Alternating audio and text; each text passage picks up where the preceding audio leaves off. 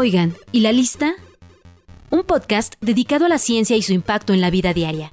Un programa que demuestra que quienes dicen que el alcohol no es una solución es porque no saben nada de química. Conducido por Ángel Rodríguez.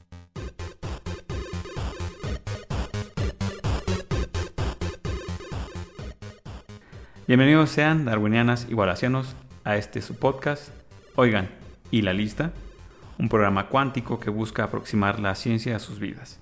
Cabe mencionar que este es un programa que cuida su salud mental. Soy Ángel Rodríguez Quizá me recuerden por episodios como Comprendiendo los perros y por el blog Rodríguez Desk. El día de hoy platicaremos sobre una enfermedad que a título personal la describiría como emocionalmente muy dolorosa, tanto para los enfermos así como para las personas cercanas.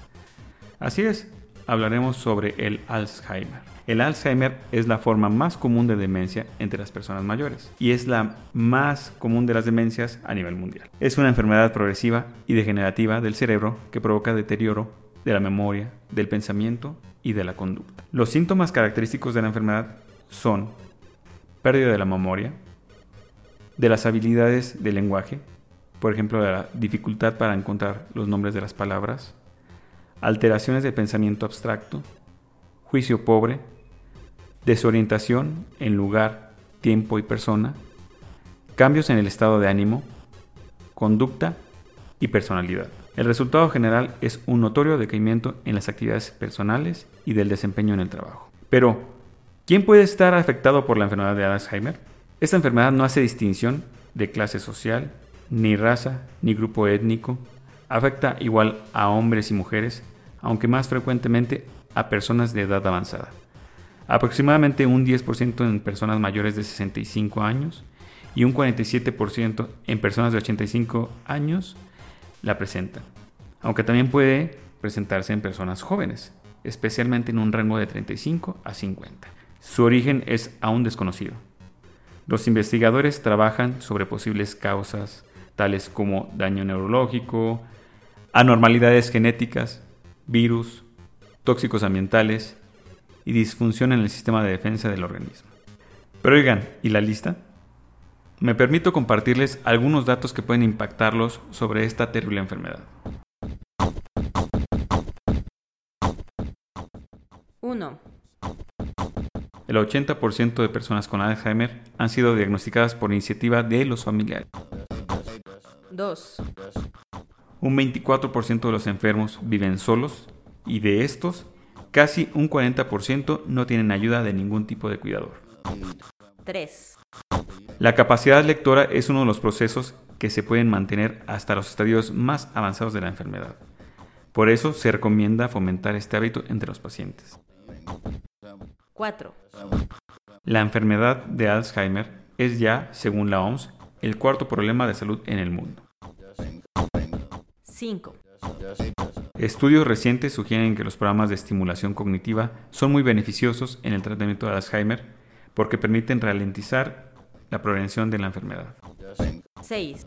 En el último estadio del proceso degenerativo del Alzheimer, al paciente solo le queda la memoria emocional, con la que puede comunicarse mediante una sonrisa, un abrazo, un beso, pero sin entender el cuándo o a quién o el por qué. 7. Algunos de los factores del riesgo de Alzheimer modificables son el consumo de alcohol y tabaco, el sedentarismo y la hipertensión. 8. Hay genes de riesgo en nuestro ADN, que asociados a factores ambientales, tóxicos y de estilo de vida pueden determinar el desarrollo del Alzheimer, sobre todo a partir de los 65 años. 9. Los fármacos para tratar el Alzheimer son más efectivos en las primeras etapas de la enfermedad. Por eso en la actualidad el foco de investigación está en la prevención y la detección precoz. 10. Los casos de Alzheimer hereditario representan alrededor del 1% del total y suelen manifestarse cuando la persona es muy joven. Estos datos son preocupantes, pero nos dan una guía. La prevalencia e incidencia de la demencia se incrementan a partir de los 65 años de forma exponencial y como consecuencia del progresivo envejecimiento poblacional y el incremento de la esperanza de vida. Estudios recientes señalan una ligera disminución del riesgo acumulado de demencia ajustado por grupos de edad y sexo durante las últimas décadas en algunos países. Es posible que mediante estrategias de prevención primaria sobre los factores de riesgo de demencia conocidos, en un futuro disminuya la carga de estas enfermedades sobre la salud pública. Para el día de hoy, nuestra invitada es la doctora Diana Franco, egresada de la Universidad de Southampton. Ha trabajado con factores determinantes genéticos que impactan en el desarrollo de la enfermedad y una gran amiga. Diana, muchas gracias por acompañarnos. Saludos hasta la hermana República de Yucatán. Bueno, mi línea de investigación es sobre la enfermedad de Alzheimer. Y bueno, la enfermedad de Alzheimer es lo que conocemos como una enfermedad compleja. Eh, eso quiere decir que intervienen en su desarrollo factores que son tanto genéticos como no genéticos. Y bueno, uno de los factores que interviene en, el desarrollo de la enfermedad y que es muy importante en esta, eh, se ha visto que es la inflamación. Eh, la inflamación, cuando nosotros escuchamos normalmente inflamación, eh, ¿qué se nos viene a la mente? pienso que coloquialmente se nos viene a la mente, por ejemplo, trastornos como la gastritis o como cuando estamos enfermos y nos duelen las articulaciones o cuando tienes alguna cortada, un golpe, un piquete de insecto y hay inflamación en tu piel, se te enrojece, te arde. Sí, hay algo eh, que crece el tamaño, ¿no? Algo así, sí, que crece el tamaño y que también muchas veces viene acompañado de enrojecimiento, de em, irritación, dolor. Eh, bueno, todo eso es inflamación. Eh, sin embargo, la inflamación, estrictamente hablando, fisiológicamente, lo que es es em, la activación del sistema inmune ante la presencia de como algo que le está haciendo daño al organismo. Eh, por ejemplo, el sistema inmune detecta que hay algo extraño, algo que está pasando que no debería de estar allí. Y entonces lo que hacen las células de nuestro sistema inmune es que detectan este daño y comienzan a producir sustancias que ayudan, que pueden ayudar a eliminar ese daño. Eh, estas sustancias se conocen como marcadores proinflamatorios y hay muchos tipos de estos, pero lo que son es que son eh, proteínas que nos pueden ayudar a mitigar ese daño. Eh, la inflamación es un proceso natural que puede ser beneficioso, pero lo que pasa cuando la inflamación persiste durante mucho tiempo es que se vuelve crónica y entonces puede hacerle daño al órgano en donde está sucediendo y se ha visto que en la enfermedad de Alzheimer hay inflamación en el cerebro. Estos procesos inflamatorios están sucediendo en el cerebro y las sustancias proinflamatorias que nuestro sistema inmune está produciendo dañan a las neuronas y eso ocasiona la muerte de las neuronas y eso ocasiona los síntomas de la, enfermedad de Alzheimer que pueden ser como pérdida de memoria, eh, que las personas tienen eh, sus procesos de razonamiento, de memoria se ven dañados. Entonces mi línea de investigación es ver cuál es el papel de la inflamación y del sistema inmune en la enfermedad de Alzheimer y ver también cómo se puede utilizar el sistema inmune para contrarrestar eh, los, eh, los procesos patológicos que están ocurriendo en la enfermedad. Wow, suena muy espartano. ¿Qué tanto sobreviven las personas con con la enfermedad de Alzheimer? Eh, bueno, las personas con esta enfermedad normalmente tienen una esperanza de vida en promedio de unos 10 años después del diagnóstico. Sin embargo, esto es un promedio. El rango puede ser eh, bastante amplio, así como pueden vivir 3 años después del diagnóstico. Hay personas que también viven 20 años con la enfermedad. Esto puede variar mucho de una persona a otra y los factores que determinan eh, cuánto una persona puede vivir tiene que ver mucho con eh, qué acceso tiene a cuidados, eh, si sus familiares o si los servicios médicos a los que puede acceder pueden cumplir, pueden ayudarle a cumplir con sus necesidades, porque son personas que ya en los estadios tardíos de la enfermedad necesitan de mucha ayuda para hacer todas sus actividades de la vida normal. Intenso. Oye, ¿qué factores pueden ser determinantes en sí en el para que se desarrolle esta enfermedad? Em, bueno, la, enfermedad, eh, como mencioné en la otra pregunta, eh, es una enfermedad compleja que hay muchos factores que pueden intervenir. Uno de los factores es la inflamación, pero eh, como dije, la inflamación eh, tiene que ver con la respuesta del sistema inmune hacia algo que está ocasionando daño o hacia algo que las células del sistema inmune detectan que no debería estar allí. En el caso de la enfermedad de Alzheimer, esto es eh, la acumulación de dos proteínas en el cerebro. Estas proteínas tienen el nombre de proteína amiloide eh, o beta amiloide y proteína tau. Cuando estas proteínas se acumulan en el cerebro, em, pueden ocasionar inflamación y ocasionan también una disrupción de muchos de los procesos normales del cerebro. Entonces, em, ese es el factor eh, más determinante de la enfermedad, la acumulación de estas dos proteínas. Y tenemos dos tipos de enfermedad de Alzheimer principalmente. Uno es el tipo familiar, que también se le conoce como de inicio temprano, porque normalmente las personas que presentan esta variedad eh, se les presenta más temprano en la vida. Eh, tiene una eh, edad promedio de comienzo a los 60 años, pero puede comenzar desde tan temprano como los 30 años. Oh. se, han, se, han, dado casos, a algunos les sucede en sus 40, en sus 50.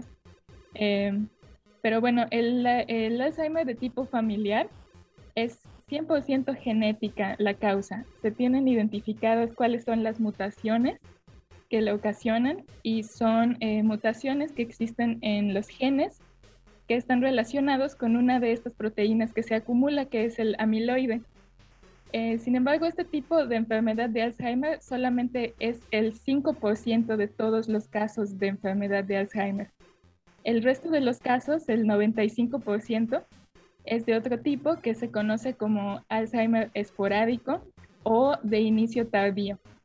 Ese tiene un promedio de edad de comienzo de 78 años, que es 18 años más que el otro. Sin embargo, también hay un rango, puede variar la edad del comienzo. Y para este tipo de Alzheimer no están presentes esas mutaciones que son causales Aquí es mucho menos claro qué es lo que causa la enfermedad, pero se han detectado algunos factores que se conocen como de riesgo. Entre esos hay factores que son genéticos, por ejemplo, la presencia de una mutación en una proteína que se llama ApoE. Y también eh, se han identificado genes relacionados en otros, um, otros genes eh, que tienen que ver con la inflamación, que tienen que ver con eh, cosas como el metabolismo de las grasas, que tienen que ver con procesos que pasan dentro de nuestras células. Y también hay factores no genéticos que pueden aumentar el riesgo de padecer la enfermedad. Uno de estos, eh, bueno, el más importante yo diría es la edad, ya que conforme avanza nuestra edad, pues tenemos mucho más riesgo de que se presente la enfermedad.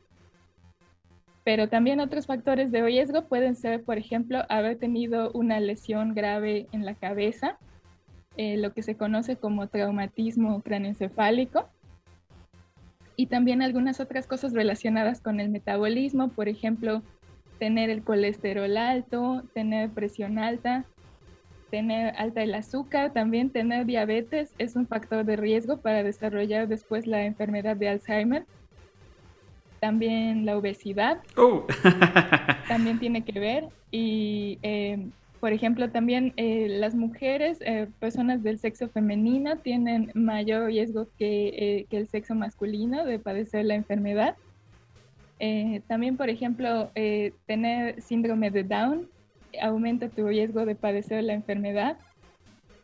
Y y bueno, como tienen que ver estos factores que tienen que ver con el colesterol, con la obesidad, con la diabetes, eh, también se ha visto que eh, nuestra dieta, por ejemplo, tiene bastante que ver y también el ejercicio que hacemos. Eh, las personas que hacen ejercicio tienen menos riesgo de presentar de presentar la enfermedad y también las personas que tienen una dieta más saludable. Se ha visto que tiene que ver, puede ser un factor preventivo. Eso pega directamente a la mitad de la población mexicana, ¿no? sí, exactamente. Eh, sí tiene que ver con que la enfermedad sea más, em, pues más frecuente en algunas poblaciones que otras también la dieta. Aquí la productora me preguntaba que si había algún síntoma que podía ser así como alerta, red flag, como ahorita está de moda, para decir que podrías desarrollar el Alzheimer. ¿Existe alguna, algún síntoma? pues básicamente los síntomas eh, más comunes de la enfermedad tienen que ver con, con la memoria y con eh, todos nuestros procesos de razonamiento y eh, todo eso, nuestros procesos cognitivos. Entonces, básicamente hay que estar pendientes de, em, especialmente conforme avanza nuestra edad, eh, debemos de estar pendientes de si detectamos que nuestra memoria está peor que antes, incluso pequeños em, como cambios en nuestra memoria pueden ser indicativo de que algo pasa es un poco difícil decir eh, cuáles son señales como que sean así inequívocas, porque también son cosas que pueden pasar eh, por otras razones, ¿no? Incluso cosas como padecer estrés o padecer depresión, eh, te, puede, te puede hacer tener esos, esos síntomas, pero es bueno estar alerta. pueden ser como pequeños cambios en la memoria, como dificultad para concentrarse, que la persona note que tiene dificultad para planear o resolver sus propios problemas como antes lo hacía, em, que se pierda yendo a lugares conocidos, em, también problemas eh, con las palabras. El lenguaje es una de las cosas que, que se ve que se afecta desde estadios muy tempranos de la enfermedad. Y incluso cambios en el estado de ánimo o en la personalidad de la persona, de, del paciente, eh, pueden, pueden ser indicativos de que hay algo mal en ese sentido. Changos. Oye, danos un poquito de esperanza. ¿Qué tratamientos consideras que podríamos tener en un futuro? Em, bueno, actualmente hay mucha investigación en muchos em, enfoques terapéuticos diferentes así que creo que sí hay esperanza de que en el futuro eh, podamos tener algún, alguna terapia más efectiva. Actualmente existen ya algunas terapias que ya están aprobadas en cuanto a terapias eh, farmacológicas, medicamentos. Entonces hay mucha investigación invertida en mejorar ese tipo de terapias, que son terapias que están enfocadas en que nuestro cerebro eh, produzca más eh, de los compuestos que pueden ayudar a mejorar la conexión entre las neuronas y se ha visto que eso ayuda a los procesos cognitivos de las personas. Entonces, eh, la investigación sería mejorar esas terapias que ya existen también y algunas, algunas nuevas terapias que se están explorando. Es algo que se llama inmunoterapia, que tiene que ver con el uso del sistema inmune para eliminar esas proteínas que se están acumulando en el cerebro de las personas con Alzheimer, que no deberían de estar allí. Actualmente hay eh, estudios que ya han avanzado bastante en ayudar a que el sistema inmune elimine, por ejemplo, la proteína amiloide y se ha visto que eso puede evitar que se acumule y evitar la progresión de la enfermedad eh, sin embargo, lo que sucede muchas veces es que cuando en el momento del diagnóstico, cuando se hace el diagnóstico a la persona, ya existe mucha muerte neuronal y ya hay mucho daño. Entonces, lo que se pretende también es tratar de eh, mejorar las herramientas que tenemos para identificar la enfermedad, para que se pueda identificar desde más temprano y entonces eh, las estrategias terapéuticas puedan hacer un mejor efecto. También eh, potencialmente existen tratamientos que están en fases experimentales ahora, que tienen que ver con compuestos que eviten que se acumulen esas proteínas y también eh, compuestos que favorecen la formación de nuevas neuronas y la formación de nuevas conexiones entre las neuronas, que se conoce como neuroplasticidad. eso puede ser un camino por el que se podría ayudar a tener alguna cierta regeneración eh, de las neuronas que ya se perdieron debido al daño. Esos son los enfoques terapéuticos que se están explorando. Nos dejas con una, una señal de esperanza al final del túnel. Muchas gracias, Diana. Oye, ¿algún mensaje que quisieras compartir a, a nuestros oyentes o nuestras escuchas para que cuiden su salud mental?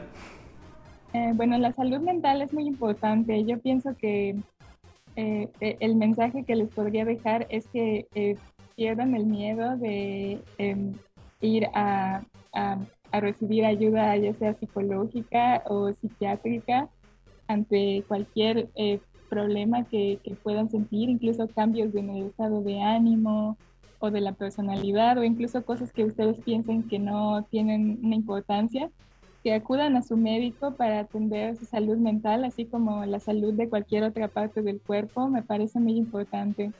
Y también si tienen, eh, bueno, las personas de edad avanzada de su familia, eh, que los motiven a que realicen lo mismo también y los lleven a chequeos constantes, puesto que siempre es mucho mejor detectar cualquier cosa que pueda estar pasando desde un estadio temprano para que se pueda intervenir de la manera más adecuada. Perfectísimo. Muchísimas gracias, Ana. Qué gusto tenerte y pues esperamos que algún día vengas a visitarnos por acá. Y para la recomendación del día de hoy, si quieren llorar un tantito, la película canadiense del 2016 llamada lejos de ella, Away from Her. Este drama nos muestra una pareja retirada en la que la protagonista empieza a desarrollar el Alzheimer. Muestra de una manera muy desgarradora el proceso degenerativo que viven los enfermos y el cómo la familia sufre. Y también la jefa recomienda Still Alice, que retrata la vida de la doctora Alice Holland, una reconocida investigadora de neurología de la Universidad de Columbia, quien tiene que luchar contra el Alzheimer para seguir siendo ella misma. Bueno, darwinianas y wallacianos, muchas gracias por acompañarnos en este programa.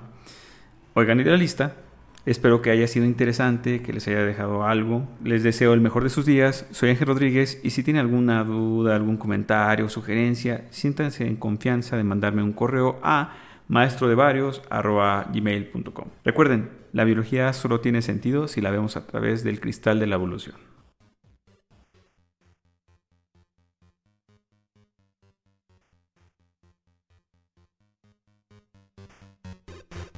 Oigan, ¿y la lista? Un podcast dedicado a la ciencia y su impacto en la vida diaria. Conducido por Ángel Rodríguez.